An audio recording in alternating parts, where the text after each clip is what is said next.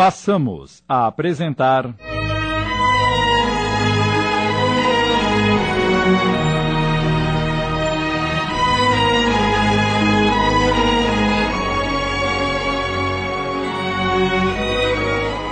O Peregrino das Ilusões, inspirado na obra do espírito Henrique, psicografada por Abel Glazer, uma adaptação de Sidney Carbone.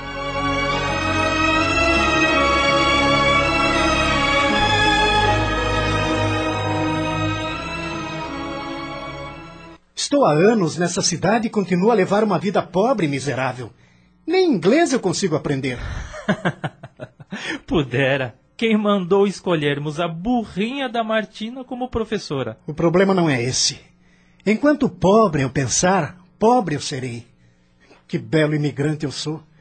Cheguei com praticamente 18 anos e já estou caminhando para os 30 sem qualquer mudança na minha vida. O que você queria? A América sorrindo para você, carregando-o no colo? Não suporto mais. Acabou, pronto. Vou embora daqui. E para onde vai? Para o mundo, vou para o mundo. Você está falando sério? Soube da inauguração de hotel de luxo em Manhattan. Eu vou lá pedir emprego. Se não me derem, faço uma bobagem. Por que isso, Dimitri? Somos amigos. Temos uma vida em comum. Você tem uma namorada que o ama muito. Ah, tenha paciência, Samuel. A Martina. Quem mais poderia ser? Ela é apenas uma garota ridícula que dá em cima de mim. Mas você já. Já, e daí? Ela quis e provocou-me. Eu não ia ficar quieto no meu canto, sou homem. Não pensa nem um pouco nela? O suficiente para saciar-me nem um minuto mais. Que dureza de coração, Dimitri. Nunca escondi isso de você. Eu não quero ter família. Uso as mulheres para o meu consumo. Quando tiver uma melhor, estou trocando. Quero ficar rico justamente para ter todas que surgirem à minha frente. Você não pensa em ter filhos? Filhos? filhos? não, nunca. Eu vou embora de fato, Samuel. Quer ir comigo? Não, Dimitri. Não posso e não quero. Por que duas razões ao mesmo tempo? Não posso porque sou doente. Minha tosse crônica vai e vem e preciso ter um abrigo para me recompor. Nosso patrão compreende minha situação e não arrumarei outro como ele. Por outro lado, não compartilho dos seus sonhos absurdos. Não são absurdos. Mesmo assim, eu não compartilho deles. Creio que cada um nasce predestinado a ter algo na vida que seja seguro e seja somente seu. Não podemos viver a vida dos outros, e é justamente o que você faz. Chega a ser patético. Patética é a sua situação. Jogado nesse buraco fedido, longe das esperanças de todo homem lúcido, e sem ninguém que vele pela sua segurança e incapaz de querer mudar. Venha comigo, Samuel. Neste cortiço eu não fico nem um dia mais. Não tenho coragem, Dimitri. Posso estar errado e espero que esteja pelo seu bem, mas prefiro ficar com o certo a trocá-lo pelo incerto. Desculpe-me, mas eu irei de qualquer jeito. Sempre soube disso. Quando chegada a hora, você partiria. Não o culpo e quero o seu bem. Não briguemos por causa disso. Continuarei sendo seu amigo. Certamente que sim. Agora, dê-me um abraço, pois eu já vou.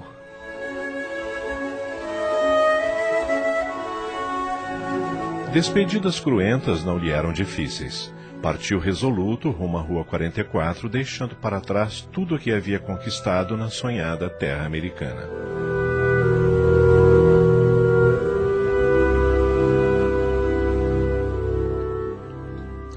Naquela mesma noite, por volta de 10 horas, Samuel atende.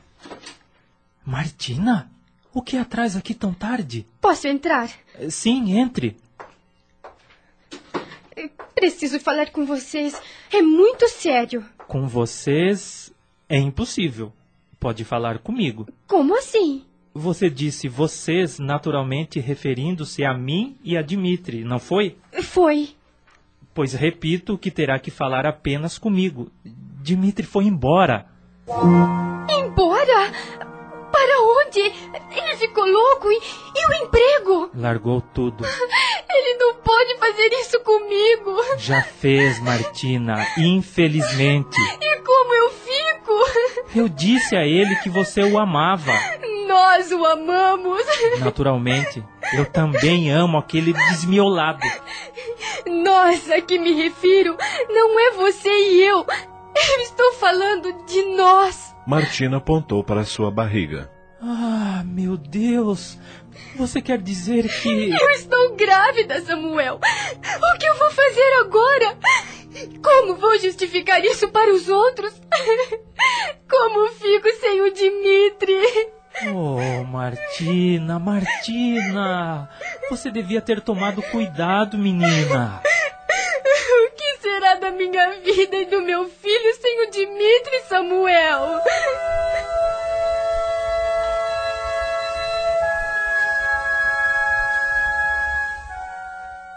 A noite era fria, mas o ímpeto de conseguir um novo trabalho fez com que Davi ficasse caminhando pelas ruas e avenidas o tempo todo. Finalmente, cansado, sentou-se junto ao muro e ali permaneceu sem pregar o olho, pois estava ansioso demais.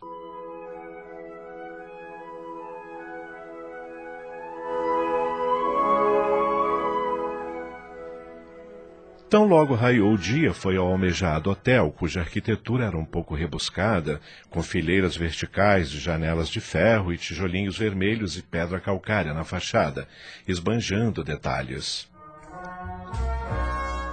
No aconchegante saguão, ornamentado por lambris de madeira nobre, colunas revestidas de madeira guarnecidas em sua extremidade superior por belo trabalho de entalhe e teto recortado por sólidas sancas, havia reunião notória de figuras do meio artístico e intelectual que se acomodavam nos grupos de confortáveis poltronas e sofás espalhados informalmente pelo grande salão, proporcionando o ambiente ideal para conversas tranquilas, acompanhadas de aperitivos atendidos por solícitos garçons ao menor soar de um sininho de bronze. Ali dentro procurou um dos funcionários, o que lhe pareceu mais amistoso, valendo-se do seu encanto pessoal para conseguir a necessária atenção. Então você quer um emprego? Sim. Qualquer coisa, não me importo. Acho que não temos nada no momento. Por favor, eu preciso muito trabalhar. Como já disse, não me importo o que for oferecido. Por favor, moço. Quanta insistência. Já tentou outros lugares? Não. Abandonei o meu emprego numa confecção para vir diretamente para cá.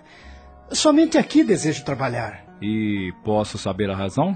Eu quero estar perto do luxo, da beleza das pessoas, da fama, ainda que não sejam para mim. Quero pelo menos olhar para tudo isso como se se estivesse vivendo nesse mundo. De onde você veio? Meu bairro? Não, seu país. Eu sou russo, nascido na Alemanha. Ah, sim? Meu patrão gosta de alemães. Sei lá, de repente. Por favor. Fique aqui. Eu vou falar com o encarregado. Mas aceite um conselho. Não diga que é russo, e sim alemão. Sabe falar o idioma? Fluentemente. Ótimo. Eu já volto.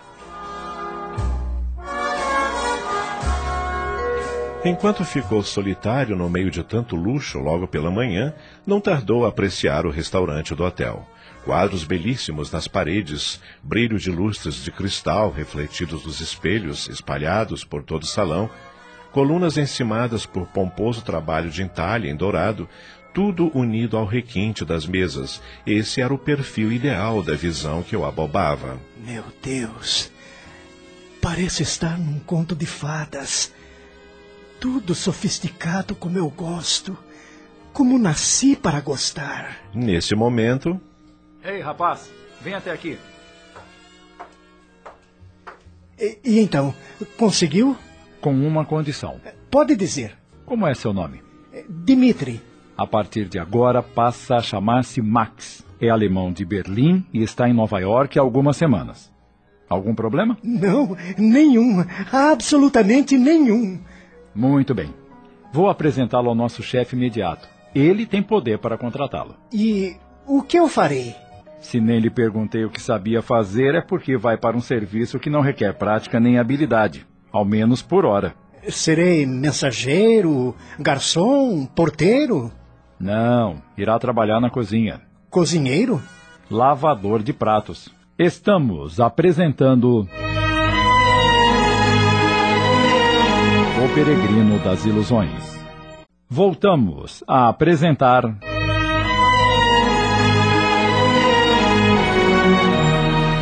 Peregrino das Ilusões, uma adaptação de Sidney Carbone.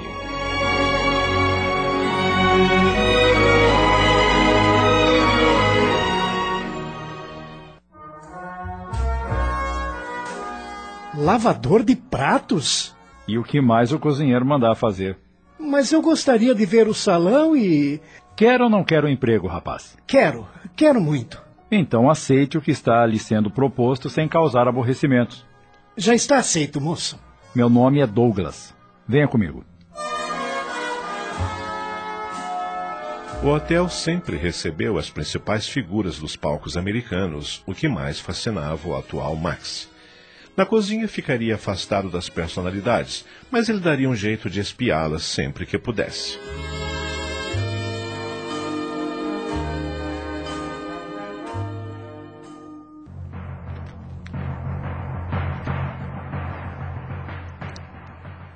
O tempo foi passando e o apego do rapaz ao salão era tão arraigado que todos os funcionários do hotel recomendaram ao encarregado a mudança de sua função. Começou então a aprender o serviço de garçom, uma verdadeira vitória que o manteve feliz por longos meses.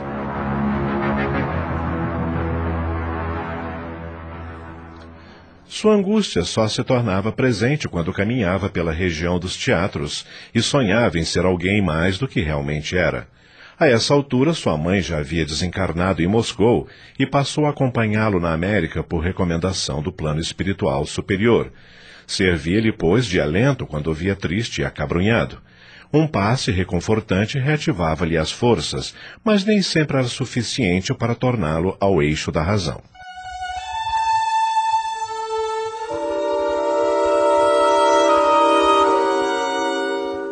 Max, o terceiro nome de Davi, ainda o confundia. Certa noite, quando se encontrava próximo a um teatro, parado, olhando para o movimento, um cocheiro aproximou-se dele e pediu-lhe gentilmente que olhasse o seu coche enquanto iria se aliviar. Prontamente, Davi o atendeu. Enquanto o homem se afastava, ele olhou o magnífico transporte, todo decorado por dentro no mais fino veludo, e por fora, entalhado com uma autêntica peça de arte fartou-se embevecido. Logo, o cocheiro voltou e agradeceu-lhe o favor, dizendo que seus patrões estavam no teatro. Ambos ficaram conversando quando, subitamente, os patrões, acompanhados da mesma imagem linda e alva que fascinara Davi alguns anos antes, quando passara de Caleste por sob a ponte de Brooklyn e nunca mais o deixara em paz, retornaram do teatro. Davi ficou embasbacado. Eu jamais esqueci esse rosto. Quem diria que voltaria a vê-lo? Era uma moça realmente belíssima, de traços angelicais, com contornos primorosos e jeito gracioso. Seus olhos se cruzaram e a moça não deixou de sinalizar que se havia interessado pelo elegante e garboso rapaz.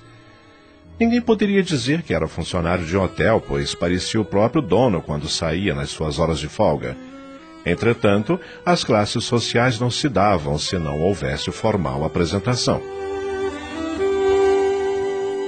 O coxo se afastou e Davi ficou observando embevecido. Ela foi embora do mesmo modo como chegou. Mas isto não vai ficar assim. Inconformado, desta vez ele a perseguiu pelas ruas da cidade, correndo desesperadamente atrás do veículo que seguia devagar. Apreciou vê-lo entrando numa das mansões da Sexta Avenida, lugar de seus particulares sonhos. Ficou do lado de fora, pelas grades, acompanhando a jovem descer do coche e entrar em casa. É um anjo invadindo o céu. Que imagem inesquecível! Naquele instante, em melhor situação econômica, imaginou estar mais perto de realizar seu sonho.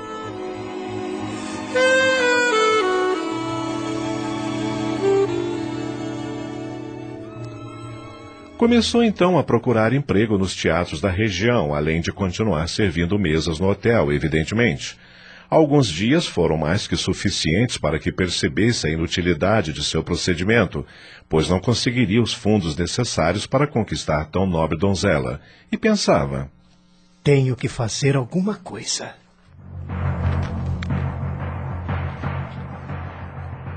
Foram anos amargos para Davi. Ele arrastou 1904 atrás dos espetáculos exibidos na Broadway, implorando que o deixassem fazer um teste qualquer e nunca obtendo sucesso. Cercou os famosos diretores das peças da ocasião e nada. Sem experiência, ainda com alguma dificuldade na pronúncia da língua e sem apresentação de pessoas do meio, todas as portas se fecharam.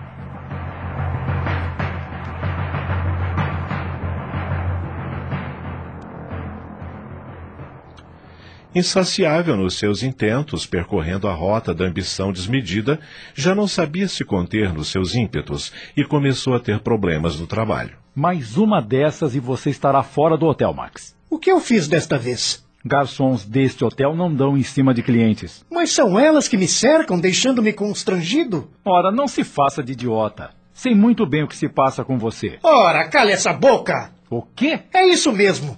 Você não faz outra coisa a não ser me recriminar o tempo todo? Eu já estou farto. Sua ingratidão é comovente. Já se esqueceu quem o recomendou ao encarregado para que você conseguisse este emprego? Desempenho muito bem a minha função. Tanto que está embriagado. Isso é mentira.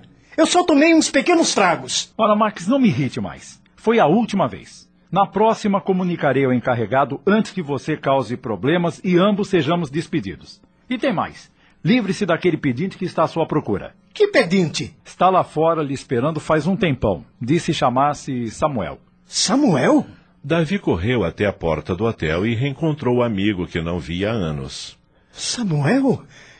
É você mesmo? Como vai, Dimitri? Que bom revê-lo, meu amigo. Que bom revê-lo. Por que nunca mais me procurou, Dimitri? Eu não queria voltar àquele bairro horrível e fedido. Mas e os seus amigos? Eu só tenho um amigo, Samuel. Você. Achei que compreenderia a minha decisão. Todos estamos sempre a compreendê-lo e perdoá-lo e você não faz nada por nós? Não fale assim. Desculpe-me, Dimitri. E também não me chame de Dimitri. Agora sou Max. Max? Não é possível o que o move pela vida. Tudo isso é ambição? Vontade de vencer. E o que é vencer, meu amigo? Faz anos que você vem procurando o significado disso e nada. É, como vai a sua tosse? Continua me matando aos poucos. Ah, não diga isso. Você viverá o suficiente para ver o meu sucesso no teatro. Só se for limpando o palco. Puxa, que confiança. Desde quando começou a beber? Você também? Ainda há pouco um dos garçons disse que eu estava embriagado. Ah, então não foi o primeiro. É bom, significa que os olfatos desta cidade ainda funcionam. Está claríssimo que você bebeu, meu amigo. É, você tem razão. E o Douglas também. Eu bebi sim, e não foi pouco. E por quê? Eu. Eu estou angustiado. Acabamos de apresentar.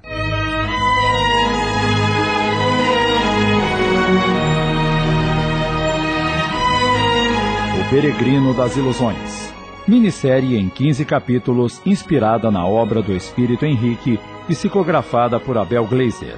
Uma adaptação de Sidney Carbone.